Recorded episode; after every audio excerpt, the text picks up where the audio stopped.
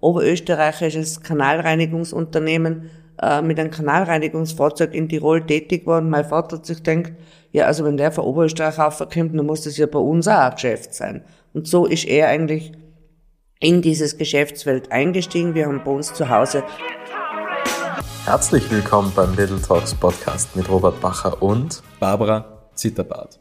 Recycling hat sich fest in unser Leben integriert. Müllstofftrennung, die Sonder- und Problemstoffentsorgung und die Trennung sorgen dafür, dass das Restmüllvolumen stetig abnimmt. Im Jahr 1972 wurde das Unternehmen Dacker von Josef Danler und Herbert Kandler gegründet. Und damals war man für Grubenentleerungen und Kanalreinigungen zuständig und das war von Josef Danler eigentlich ein netter Nebenverdienst, denn der war eigentlich ein leidenschaftlicher Landwirt und er ist auch zugleich der Vater von Barbara Zitterbart. 1984 beschäftigte dann das Unternehmen bereits 17 Mitarbeiter und genau in diesem Jahr übernahm Barbara Zitterbart die Geschäftsführung und das gerade einmal mit 21 Jahren. Und heute beschäftigt das Unternehmen mehr als 250 MitarbeiterInnen in ganz Tirol und sorgt für eine reibungslose Müllabfuhr und darüber hinaus gibt es noch weitere Dienstleistungen wie Sonderreinigungen, Schadsanierungen und Event-Services sogar. Und ich freue mich jetzt auf ein spannendes Gespräch mit Barbara Zitterbart. Hallo Barbara. Hallo. Man liest auf eurem Gebäude Entsorgung mit Verantwortung und ich glaube, es ist sogar ein geschützter Begriff mittlerweile, wenn ich Richtig. mich recht erinnere. Was bedeutet das für dich?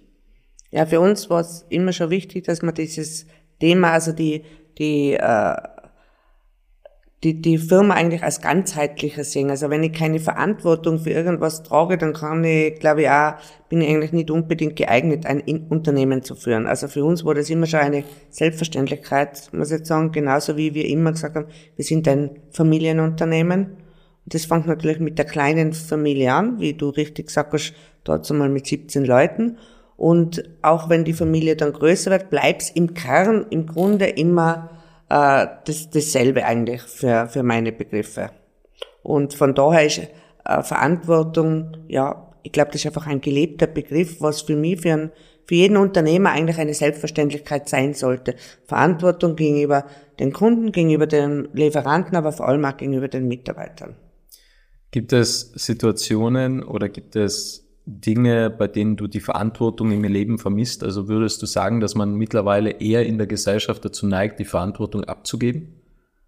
Da gebe ich dir recht, vor allem was mich sehr stört, wenn man die Verantwortung für sich selber nicht übernimmt. Und da denke ich mir, wenn ich dann immer versuche, die Verantwortung äh, beim Elternhaus, bei der, in der Politik, bei sonst jemanden zu finden, ich glaube, als erstes ist es immer wichtig, dass ich die Verantwortung an erster Stelle für mich selber habe. Und wenn ich mir das tagtäglich bewusst bin, dann hat das auch seine Vorteile. Kann erstens habe ich dann auch immer die, die Möglichkeit zu entscheiden, was mache ich jetzt daraus aus meinem Leben?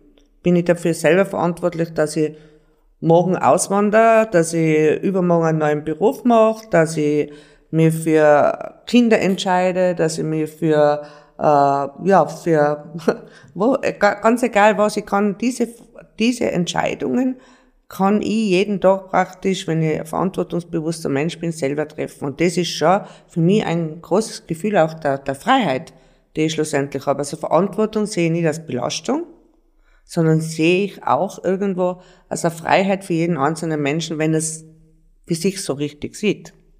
War das 1984 auch bereits der Fall, dass du gesagt hast, Verantwortung ist Freiheit? Weil damals war ja genau der Übergang. Na, das habe ich, hab sieht man natürlich mit 21 Jahren anders. Also dazu mal was einfach so. Mein Vater ist mit 47 Jahren schwer krank geworden und hat, äh, ist im August eigentlich 83 krank geworden. Es gibt bei uns in der Familie eine jüngere Schwester von mir noch, die um zwei Jahre jünger ist und mein Vater ist dann im Jänner drauf verstorben. Also das ist, ist relativ schnell gegangen.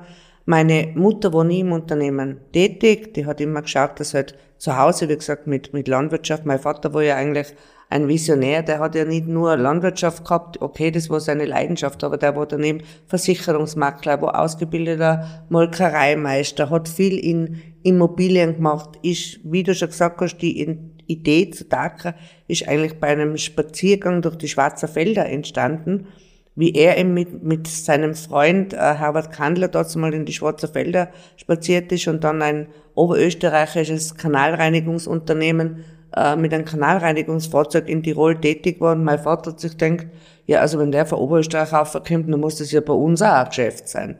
Und so ist er eigentlich in dieses Geschäftsfeld eingestiegen. Wir haben bei uns zu Hause das Büro gehabt im äh, im angebauten Bauernhof haben wir zwei Garagen gehabt, wo wir dann uns zwei Fahrzeuge angeschaffen haben. Also das ist alles so, so langsam entstanden und wie gesagt, der Vater von mir hat einfach viele Ideen gehabt. Teilweise hat er äh, Sachen gehabt, wo er für die Zeit zu früh die Ideen gehabt hat. Das ist ja auch immer eine ganz wichtige Geschichte im Unternehmertum, dass es zwar gut ist, wenn man Visionen hat, aber man muss ja zum richtigen Zeitpunkt haben darf man sie schon früher, aber dann die Umsetzung äh, ist dann zum richtigen Zeitpunkt wichtig, weil sonst äh, bleibt es oft, oft dann nur eine äh, Vision und mein Vater hat zum Beispiel, oder ich habe dann 1984, ich war in Tirol die größte Schweinebäuerin, ich habe 1200 Schweine gehabt in Schwarz und wir haben einen, einen Schweinestall gehabt, den der Vater dort zumal mit einem Metzgereibetrieb gemeinsam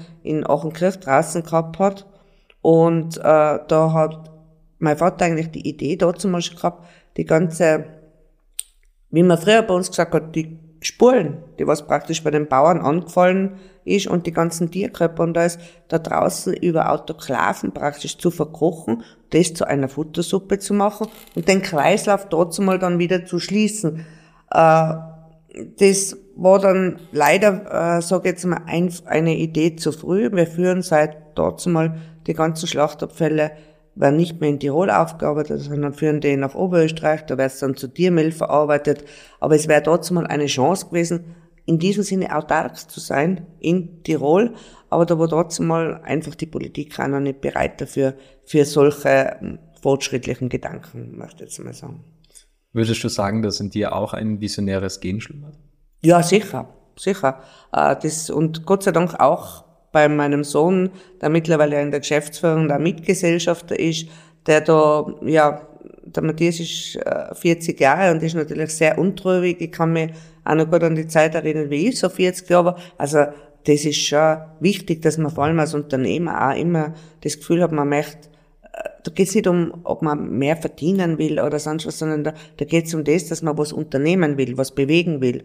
Und das Gen scheinen wir schon vererbt bekommen zu haben.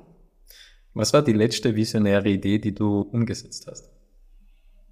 Die letzte visionäre Idee, das kann ich jetzt da gar nicht sagen, weil die ist noch gar nicht ganz ausgereift. Also da gibt's, es ist, es ist ja nicht für mich so, dass ich sage, äh, ich bin jetzt, äh, jetzt dann 62. Also ich habe jetzt nicht so, dass ich sage, die, die visionären Ideen, die haben mit dem Alter irgendwas zu tun.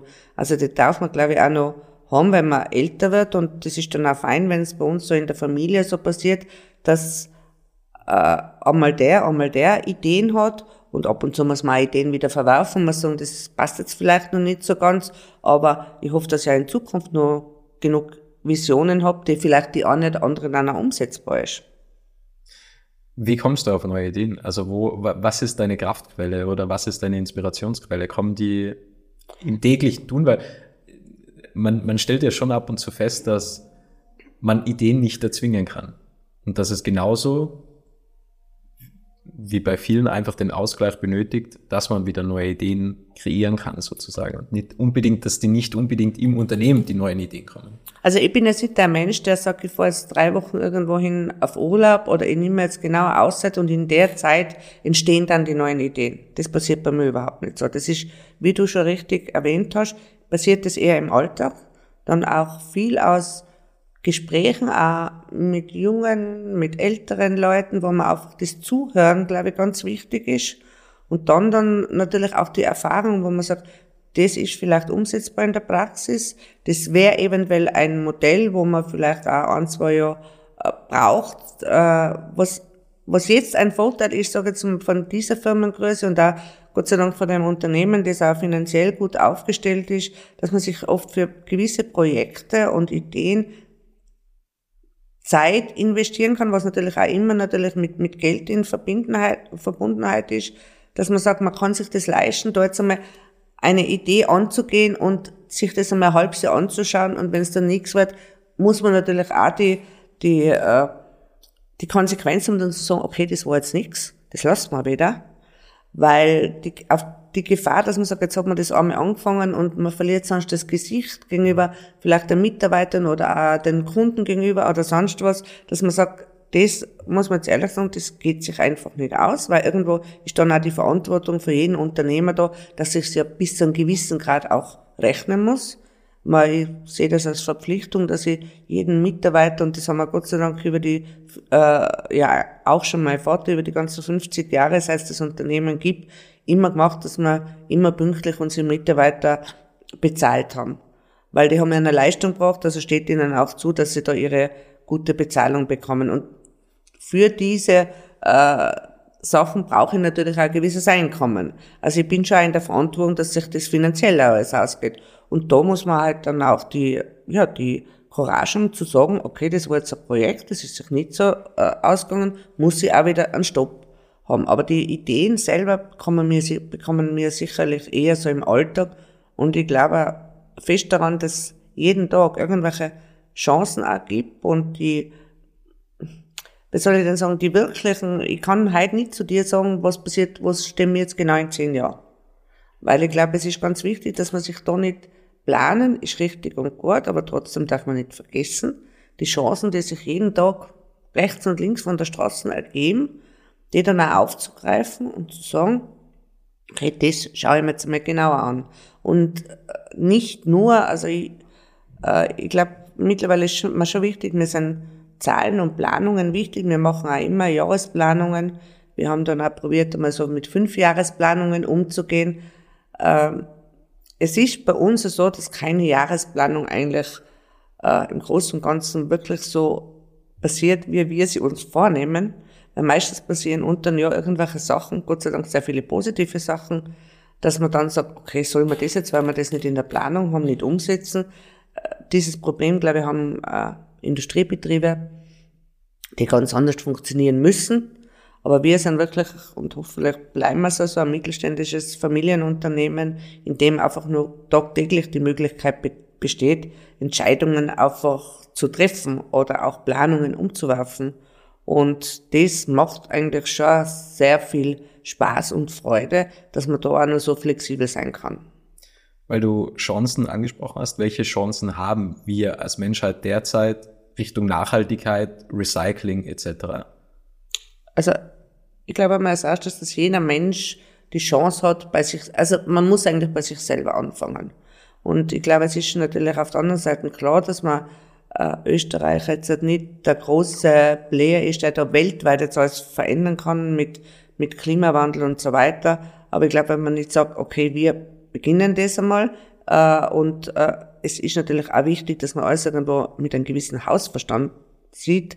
Also äh, ich bin jetzt skeptisch gegenüber gewisse äh, Projekte, wo man dann sagt, ja, jetzt ist es nur mehr das Elektroauto oder ist es ist nur mehr die Solargeschichten. Also ich glaube, es muss alles aber äh, ein bisschen im Gesamten gesehen werden und wir haben sicherlich auch gerade in Tirol durch die ganze Mülltrennung, durch die ganze Aufklärung, auch was bei uns passiert, ob das über die Politik ist, aber auch sehr viel über die privaten Unternehmer. Also da sage jetzt nicht nur als Firma Daker, sondern auch die ganze Branche in Tirol ist eigentlich sehr bemüht, dass man, gerade wenn man auch sieht, wir waren eines der ersten Länder, das vor 30 Jahren mit Problemstoffsammlungen angefangen hat. Also da hat es das österreichweit, hat es das noch gar nicht gegeben. Da haben wir in sehr vielen Sachen in Tirol eine Vorreiterrolle äh, gespielt. Und ich glaube, dass man da einfach ganz wichtig ist, wir sehen es bei uns, wir machen ganz viel in Schulungen und in Führungen, wo wir schon mit Kindergartenführungen in die Schulen, direkt in die Schulen hineingehen und da immer wieder darauf aufmerksam machen, wie wichtig es ist, auch gewisse Trennungen zu machen. Äh, äh, es hat dann ja eine Zeit gegeben, wo das sehr gut funktioniert hat und dann ist es ein bisschen eingeschlafen. Hängt natürlich auch dann sehr viel aber davon ab, wie die Eltern auch das den Kindern vorleben. Ich glaube, das ist ja überhaupt wichtig, dass man sagt, da haben Eltern schon einen sehr großen Einfluss, nicht nur als Lehrer oder die Unternehmer, sondern auch das Elternhaus. Und da nehmen wir uns schon sehr viel Zeit, dass wir die junge Bevölkerung in der Richtung immer auch weiterschulen, weil sich ja immer wieder neue Sachen auftun. Also es verändert sich ja und Gott sei Dank gehen wir in die Schiene, dass wir Ressourcenwirtschaft wirklich da auch leben und wenn man jetzt gerade vergleicht, Kunststoff mit Glas und so weiter, das muss man aber sehr kritisch sehen oder alles nur mehr auf die Bahn mit die Transporte. Ich habe hab gestern so witzigerweise von äh, Studenten von der DO Graz eine Anfrage bekommen, der gesagt hat, ja, ob ich mir das vorstellen kann, dass man äh, über die Zillertalbahn braucht. Also wir haben eine Sortieranlage im Pfaffenhofen um, das muss ich vielleicht ein bisschen vorausschicken, wo wir Kunststoffabfälle, Kunststoffabfälle gemeinsam mit der Firma Höppberg, also gibt es eine eigene Gesellschaft, das ist die Tiroler Recycling Gesellschaft, da sortieren wir Kunststoffabfälle. Und es gibt natürlich vor dem jungen DU-Studenten gibt es natürlich die Frage, wäre das nicht eine Idee mit einer Schmalspurbahn, das heißt die Zillertalbahn, da von den Recyclinghöfen dort rein diese Abfälle mit der Zillertalbahn nach Jembach zu führen, dann von Jembach nach Pfaffenhofen, von Pfaffenhofen auch nach Delfs, dann wieder nach Pfaffenhofen. Diese Dinge mit der Bahn, die sind zwar sehr gut gemeint und ist, wo, wo wir aber sehen, das ist vielleicht in ein paar Jahrzehnten noch äh, hoffentlich möglich. Zum jetzigen Zeitpunkt ist es sicherlich nicht nur von den Kosten her, sondern auch den technischen Sachen her einfach unmöglich. Also wir haben viele Transporte probiert über die Bahn, einige gelingen auch, aber viele Sachen sind einfach in der Praxis nicht durchführbar. Und man kann dann nicht sagen, nur die Bahn ist das Allheilmittel jetzt. Also man muss aber schauen, dass die Wirtschaft natürlich, dass man mit Sammeltransport und so da natürlich versucht, Kilometer zu sparen. Das ist ja auch im Sinne des Unternehmers, weil jeder Kilometer kostet ja im Grunde Geld. Aber auf der anderen Seite darf man nicht jetzt nur der Meinung sein, jetzt habe ich da, äh, jetzt habe ich die, die Bahn und jetzt habe ich meine Solaranlage oben und daneben habe ich vielleicht ein Elektroauto und damit ist jetzt alles abgegolten. Also man muss, das ist glaube ich wichtig auch für jeden Unternehmer, dass man über, immer über den Tellerrand hinaus und im Gesamtheitlichen sich das anschaut. Also, und da ist auch wichtig, dass man mehrere Meinungen äh, da sich da anhört. Und ich erlebe zum Beispiel auch immer wieder von den Praxisbeispielen unserer Mitarbeiter, die einfach da mit Sachen hereinkommen, äh, wo ich mir, wo ich nicht die Meinung habe, ah, das ist jetzt irgendein so äh, Müllabfuhr, also der fährt jetzt da mit äh, Müllwerker, der fährt da mit Müllauto, der hat ja eh keine Ahnung, was da jetzt sich bei uns in der Geschäftsleitung abspielt. Nein, im Gegenteil. Der ist draußen, der kennt die Problematik, und da ist bei uns gerade der Aufenthaltsraum immer das, das, was eigentlich, ich bin fast jeden Tag einmal im Aufenthaltsraum unten und mit den Mitarbeitern, da halt einfach, haben wir das äh, gibt ja ganz banale Gespräche, die auch dazu gehören, aber ich glaube, das ist ganz wichtig, dass man da nicht sagt, man ist jetzt da in der zweiten Etage im, im, im Bürogebäude und stellt sich nicht mehr äh, den ganzen Geschichten, weil da ist so viel Erfahrung draußen und so viel, ja, so viel Wissen, muss ich sagen, wir haben Gott sei Dank sehr vieles Stammpersonal bei uns, aber auch immer wieder sehr viele junge, begabte Mitarbeiter. Und ich höre ja momentan oft so, die jungen Mitarbeiter, die wollen nicht mehr so, die wollen leider mal 30 Stunden arbeiten und da eigentlich sich für, äh, keine Verantwortung mehr übernehmen. Es ist sicher Umdenken im Gange, aber im Großen und Ganzen äh, muss ich nur sagen, es ist, es sind sehr viele wertvolle junge Menschen auch bei uns, in Tirol. Die gehört es halt einfach weiterhin zu begeistern und äh, ja, und auch versuchen, dass sie in unserem Unternehmen vielleicht einen Platz finden oder dass sie sich das mal anschauen. Und wir sind da immer wieder sehr positiv eingestellt und nicht nur für die Zukunft, wo ich schaue, das momentan ein bisschen so in, in meiner Altersgruppe auch so her, was die Jugend ist so, so negativ eingestellt ich glaube, das liegt auch an uns als ältere Generation, denen auch wieder da das positiv zu vermitteln und jede Zeit hat ihre positiven und negativen Sachen. Und sie sollen vor allem junge Leute wieder den Mut haben, was zu bewegen und auch wieder den Mut haben, Verantwortung zu übernehmen. Ja, die beste Zeit ist eigentlich immer jetzt. Also ja. ist ja nicht, früher, ja. früher ja. war alles besser, ähm, wie es so schön heißt. Früher haben wir auch kein Smartphone gehabt. Aber das will jetzt auch niemand, weil wir gerade vorhin darüber gesprochen haben. Jetzt will es niemand mehr missen. Also im Endeffekt früher es war immer die beste Zeit. Es kommt immer darauf an, was man daraus macht. Genau. Und weil du gesagt hast, du bist sehr viel im Austausch mit den verschiedenen MitarbeiterInnen, die es gibt im Unternehmen. Was ist die größte Herausforderung derzeit, also die es gibt? Also was, was geben die Mitarbeiter und Mitarbeiterinnen dir preis? Also man muss sich, glaube ich, auch umstellen bei den Mitarbeitern. Also wir haben mittlerweile bei uns auch im, im, äh, in der Verwaltung Mitarbeiter, die ein Baby bekommen haben, die dann wieder den, den Einstieg machen, äh, dann muss ich sagen, okay, da muss ich so flexibel sein, dass ich sage, ist mir das der Mitarbeiter wert, dass der halt, wenn er zuerst, okay, 40 Stunden gearbeitet hat oder 38,5 Stunden und dann wieder zurückkommt, äh, ich habe natürlich das schon das Problem, dass ich in der Zeit, wo äh, diese Mutter oder der Vater in Karenz war, dass ich die Position natürlich wieder besetzen habe müssen. Wir haben machen es eigentlich bei uns nicht so, wie es, wie es bei vielen gibt, diese Karenzstellungen. Äh, das, das haben wir bei uns nicht. Äh, wenn einer anfängt, dann stellt man den wieder zu Vollzeit an. Und wenn aber dann jemand zurückkommt, und da haben wir gerade jetzt zwei Beispiele, die vorher schon länger bei uns waren und dann eben in die Babypause gegangen sind und jetzt wieder so langsam anfangen, 10 Stunden, 15 Stunden, vielleicht wird es ja irgendwann mehr. Für die Leute sucht man, versucht man dann immer wirklich einen Platz zu finden, weil das einfach total wertvoll ist, wenn die schon zehn Jahre im Unternehmen wohnen und da natürlich auch schon äh, viel Erfahrung einbringen haben können. Also da muss man einfach flexibler sein als Arbeitgeber, auch mit Leuten, die sagen, ich will halt äh, vier Tage lang die Woche arbeiten. Ich meine, das sind Herausforderungen, die ans Unternehmen kommen, weil wir haben ja wir haben ja 365 Tage im Jahr, eigentlich sind wir im Einsatz, sag ich jetzt mal, für den Kunden da. Und wir können nicht sagen, in der Produktion geht es vielleicht leichter, dass ich sage, ich bringe diese Stunden, die jetzt am Freitag und am Samstag notwendig werden, kann ich unter der Zeit reinbringen und dann kann ich jeden Mitarbeiter vier Tageswoche anbieten. Das funktioniert bei uns nicht. Aber trotzdem ist unsere Verantwortung, unsere Verpflichtung, zu schauen, dass wir in Zukunft Modelle haben, die für einen Mitarbeiter passen, denn ich glaube, nur wenn ein Mitarbeiter irgendwo zufrieden ist, irgendwo mit seiner Arbeit kann er auch dementsprechende Leistung bringen. Also die Herausforderungen sind schon da größer geworden, weil früher war es ganz normal, der geht 40 Stunden arbeiten, daneben macht er nur Überstunden, damit er sich dann noch in der Fre in, in, am Samstag, Sonntag nur sein Haus bauen kann oder äh, es, es wurden andere Zeiten, die Freizeit oder andere Bedürfnisse, die Bedürfnisse für die Leute haben sich einfach geändert. Und das ist ja gut so. Wir sollen uns ja als Gesellschaft weiterentwickeln und das ist jetzt nicht schlecht, dass ich sage, junge Leute sehen halt heute vielleicht nicht mehr so als erstes Ziel, dass ich sage, ich brauche Eigenheim oder Eigentumswohnung. Das ist jetzt, oder das Wichtigste ist mein erstes Auto. Das hat sich einfach, die Prioritäten haben sich da irgendwo verlagert. Und da muss halt auch der Unternehmer mit dem umgehen, dass ich sage, ich muss einfach durch flexiblere Arbeitszeiten auch mit aufnehmen in dem Programm.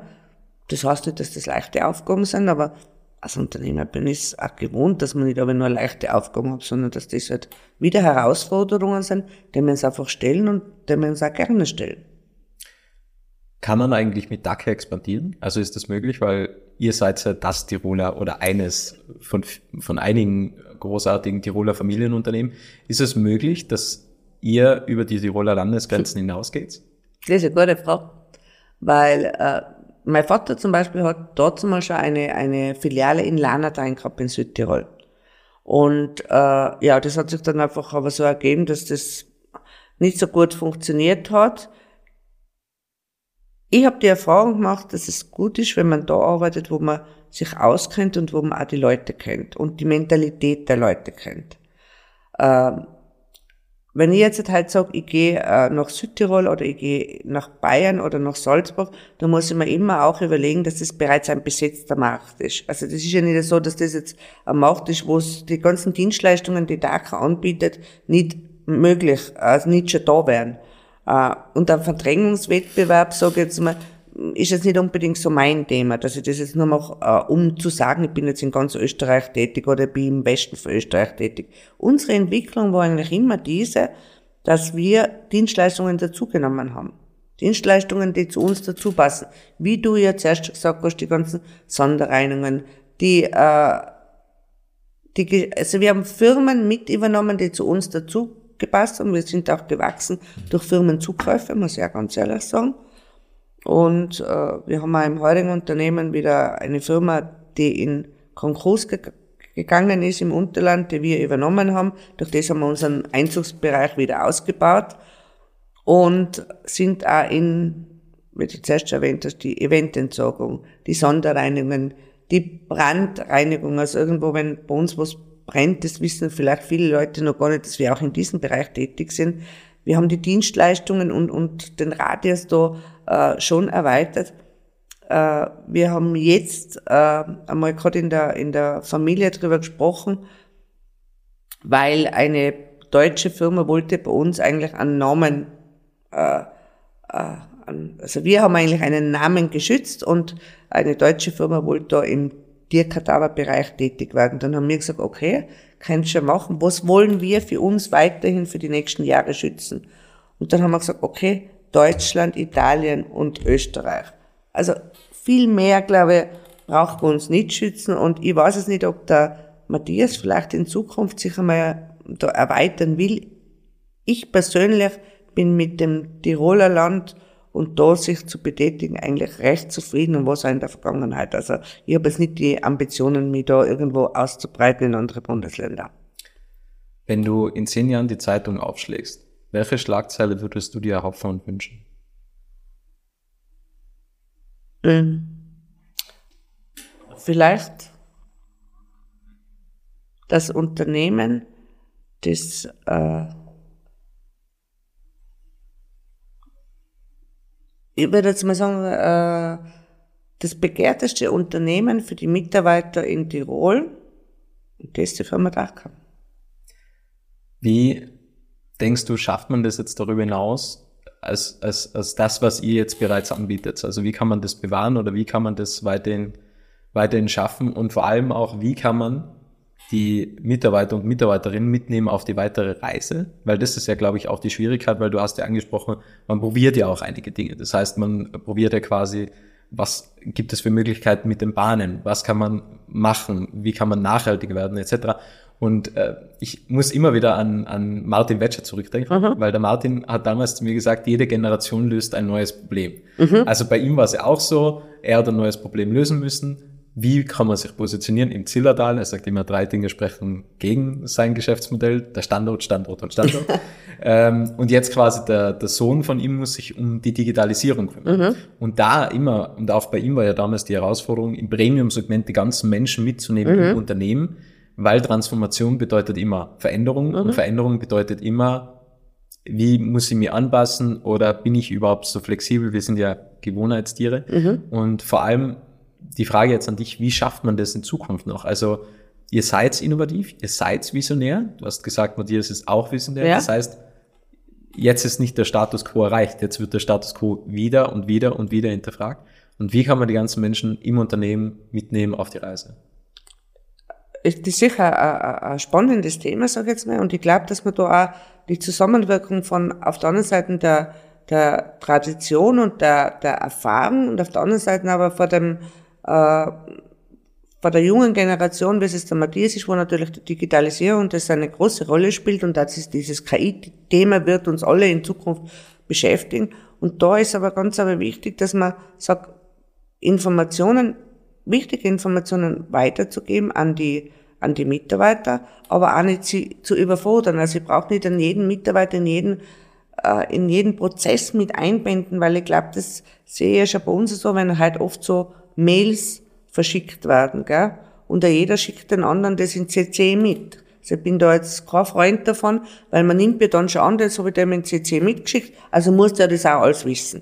Also ich glaube, es ist wichtig, dass die Mitarbeiter schon wissen, ich, bin, ich habe meinen Verantwortungsbereich, für das bin ich zuständig und das andere sollten eigentlich so Informationen sein, die, die aber auf, auf einen Teil auch beschränkt sind, die man nicht äh, es fängt ja heute schon an, wir haben gerade gestern so eine Diskussion gehabt, es werden ja heute schon junge Menschen überfordert, wenn sie äh, auswählen müssen zwischen fünf Kindergärten, wo die Kinder hingehen sollen. Dann werden die Schulen ausgesucht, dann werden die, die Berufsmöglichkeiten für die Jugend ist ja sehr groß, wo sie Vorteile hat, aber teilweise ist es einfach eine Überforderung, auch für die Leute. Und da ist, glaube ich, das Mittelmaß zu finden. Und ich mache es zum Beispiel bei uns so, bei mir zum Beispiel, die Vorzimmerdamen, die sagen oft zu mir, wie lange bist du jetzt schon im Haus? Weil ich habe auch den Vorteil, dass ich nicht schon um sieben in der Früh im Haus sein muss, sondern kann jetzt auch erst um neun kommen. Und dann gehe ich meistens so, wie es sich ergibt, wenn ich nicht jetzt unbedingt schon einen bestehenden Termin habe, gehe ich dann zuerst in den Aufenthaltsraum, dann gehe ich mal so in die Büros ein und dann können oft zwei Stunden vergehen, bis ich dann in mein Büro gelandet bin.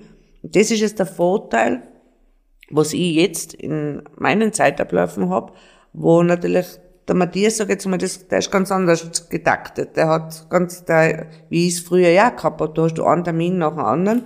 Und ich glaube, also das Interessante und das Spannende, oder was mir jetzt eine große Freude bereitet, ist das, dass die ganze Digitalisierung und der Fortschritt ist jetzt sicherlich eher ein Thema von Matthias.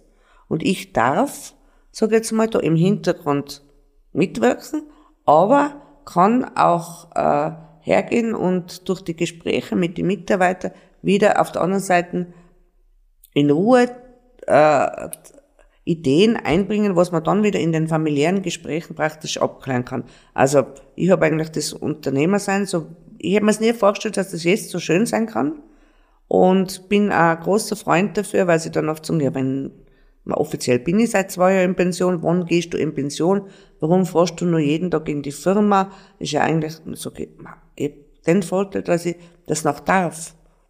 Und ich glaube, das ganz wichtig ist, auch für die Mitarbeiter, auch für jeden einzelnen Menschen, dass jeder eine Aufgabe hat. Egal wie die Aufgabe ausschaut.